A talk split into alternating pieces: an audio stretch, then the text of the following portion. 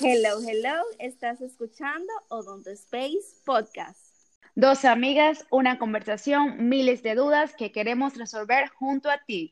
Mi nombre es Hilda Concepción. Y el mío, Vivian Núñez. Esto es Odonto Space RD. No importa en el ámbito que te encuentres, si eres estudiante, odontólogo o simplemente quieres orientarte sobre la salud bucal. Todo lo que sabemos te lo queremos regalar. Así que quédate y sigue disfrutando. Hello, hello, bienvenidos a otro episodio. Gracias por estar de vuelta en este espacio que creamos con mucho cariño y amor para cada uno de ustedes. Y el episodio de hoy trae un tema súper interesante porque el 90% de los oyentes son estudiantes eh, de término, eh, pero siempre es importante uno saber diferentes tips de todo, de lo que sea. En este caso, traemos esos consejitos para uno estudiar y que todo salga lo mejor posible, ¿verdad? Porque uno, uno, uno quiere estudiar y pasar siempre, ¿verdad? Pero a veces uno o toma la dirección incorrecta o no conoce la forma en que uno mejor absorbe eh, los conocimientos, por así decirlo. Entonces eso es algo muy, muy particular para mí, porque yo creo que todo el mundo tiene su forma en hacerlo, su forma en estudiar, su forma en aprender. Eh, no sé cuál es la tuya, Hilda, y cuáles son tus consejitos para todos los que nos escuchan. Sí, la, la verdad que eso es algo muy personal de cada persona, porque hay cosas que te funcionan a ti y que quizás a mí no me funcione, ya sea por la capacidad de aprendizaje, ya sea por la forma de estudio que cabe en el tema, eh, ya sean por muchos factores, hasta por el trabajo y el tiempo que tenga una persona. Hay formas de estudios que le funcionan a uno y hay otras que no. O sea, hay muchos factores que inciden. Y Pero también, cabe destacar sí. que que sí un buen estudio siempre da un buen resultado, que hay personas que dicen, yo estudié, pero me fue mal. En realidad un buen estudio es tan efectivo, tan eficiente, que casi siempre, a menos de que el profesor te la ponga en China, va a dar un buen resultado. No, hay que ver cuál fue la forma que esa persona hizo para estudiar, porque, ok, eh, hay que ver a qué le llama estudiar. Yo estudié, pero me fue mal. Hay que ver, tú sabes. Eh, yo particularmente cuando... cierta diferencia en estudiar y embotellar. Exacto, hay que ver a qué él le llama estudiar, cuál fue su método y todo eso. Te voy a ser un poquito honesta. Cuando estaba en la universidad, eh, yo entré con tres amigas que eran mi canchanchana. Entonces, cada una tenía una forma diferente en estudiar. Una, eh, una aprendía por, al escuchar, al escucharte hablar, ella como se lo aprendía escuchando. Otra tenía que hablar, hablar, hablar, hablar y repetir, hablar, hablar. Y entonces mi forma era transcribir y no necesariamente transcribir siempre. Yo lo que hacía también era la forma de, escuchar, yo escuchaba mucho y transcribía. Entonces había otra que totalmente era, tenía que escribirlo todo a su forma, con dibujitos, colores. Entonces yo digo que todo el mundo debe conocer esa forma en, uno, en el aprendizaje de uno, porque lo que me funciona a mí no necesariamente te funcionaba a ti. Entonces, como ya yo me conocía en ese ámbito, ya yo llegaba preparada cuando nos juntábamos. Ya yo llegaba con mi forma de estudiar y eh, remataba, por así decirlo, en ese momento cuando nos juntábamos todas. Porque entonces si yo no estudiaba y dejaba llegar el momento de estudiar con las demás, me agobiaba. Porque imagínate, son métodos, claro, son métodos que no son los míos. Entonces yo digo que un tip, si tú tienes a alguien con el que tú estudias un grupo, siempre es bueno ir preparado porque cada uno tiene su forma diferente. Yo lo que hacía era en ese momento que ya pinceladas que me faltaban, yo lo complementaba ahí y me funcionaba. Sí, esa, es la gran ventaja de, de tener un grupo, de que siempre hay alguien que tiene un dato que quizás tú no lo tenías y eso te da ventaja. Pero yo soy muy parecida a ti, como tú explicas la forma. Yo aprendo escuchando y transcribiendo como ideas importantes, pero yo no te puedo hacer un resumen de todo, como hay personas que escriben todo y luego están ahí leyendo. Para mí eso no funciona. Creo que el aprendizaje entra por la escucha y tampoco funciona eso de tomarle foto. La verdad, yo muy pocas veces estudié de fotos. Eso ahí es de recuerdo. no, Hilda, lo que pasa es que hay gente muy, muy con memoria fotográfica. La gente ve una foto o quizás eh, un diagrama. Diagrama, ¿verdad? Eso mismo. Vamos a decirlo así. Eh, hay gente que ve eso y se lo aprende tal cual y, tiene como un libro en la mente. la página tal decía en la esquinita esto y así se lo aprenden porque yo conozco gente que es así.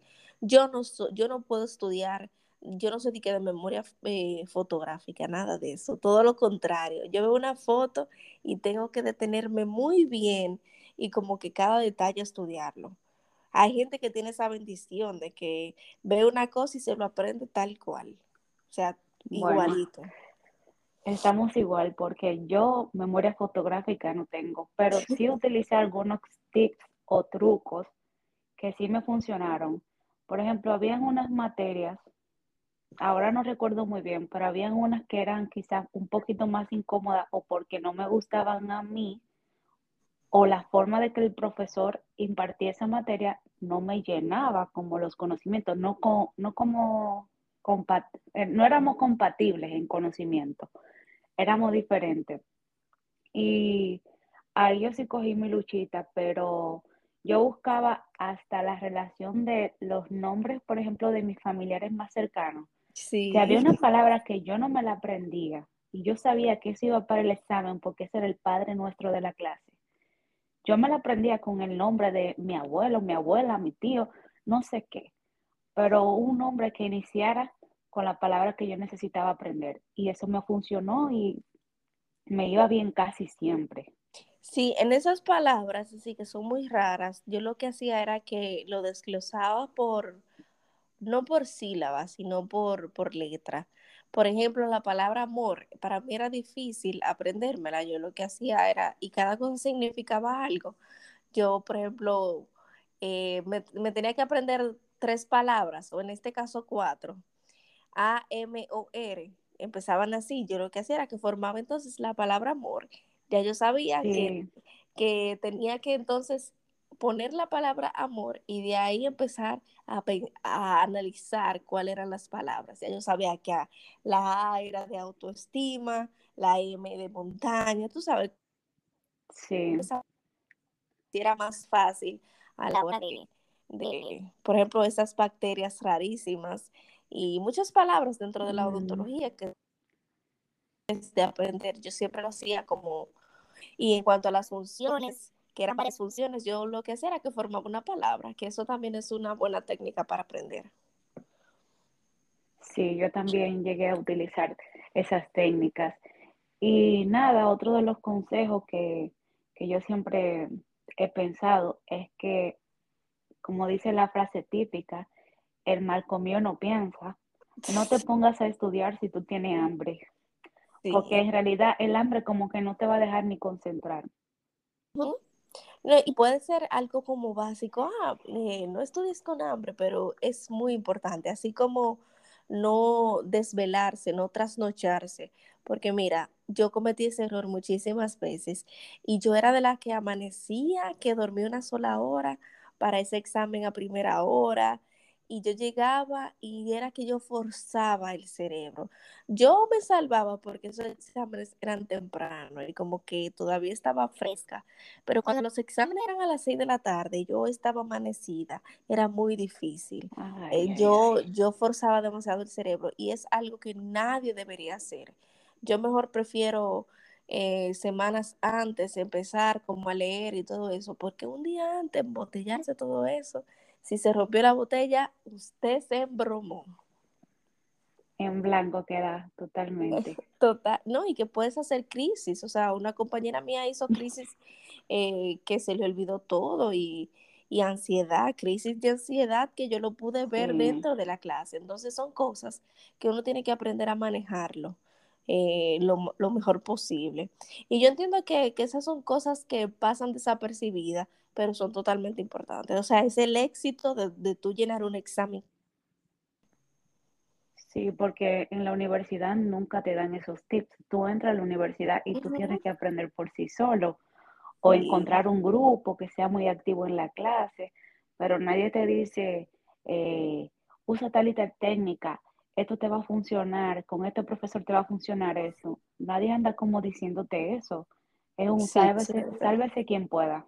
Exactamente. Y otra cosa, eh, siempre es bueno uno juntarse con una persona que tenga un, no que sea más inteligente que tú, sino que esté, em, que sea un complemento, por así decirlo, porque si encuentras una persona y te juntas con una persona que le gusta estudiar menos que a ti, créeme que tú no vas a estudiar. Tú siempre tienes que buscar esa parte que, te, que te motive a estudiar. Mira, vamos a estudiar.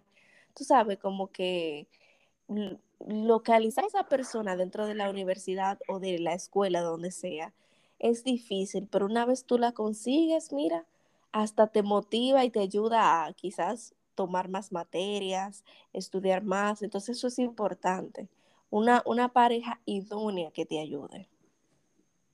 Sí, no, no solamente eso. En la universidad es como agilidad. Ya no importa tanto la inteligencia, porque muchas personas que fueron excelentes en la escuela, llegan, eh, que fueron malos en la escuela, llegan a la universidad y dan un cambio que tú dices, wow, pero esa persona es muy aplicada.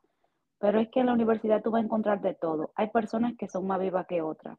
Que ok, hay que decir ese secreto. Siempre hay alguien que tiene un examen, que sabe quizá lo que va a salir, que no sé qué cosa, que tiene una información importante. No seas tonto y relacionate con todo el mundo, porque Exacto.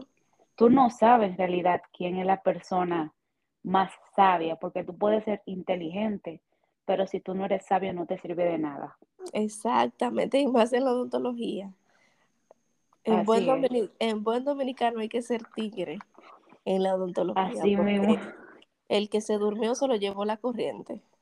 Y suena cruel, pero es la realidad. Suena un poco cruel. En la odontología, en la vida, en cualquier carrera, eh, hay que ser sabio. No, no ser una persona, hay otra palabra que se compara con sabio, que no recuerdo cuál es. No sé si tú la tienes, que muchas personas la dicen.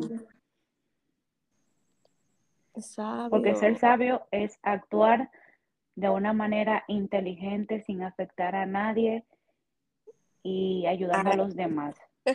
Eso te iba a decir, que hay una línea muy, muy delgada entre ser sabio y ser, ser eh, ¿cómo te digo?, mala gente o ser demasiado vivo. Una gente demasiado viva cae mal también, o sea, hay que hacer un balance también.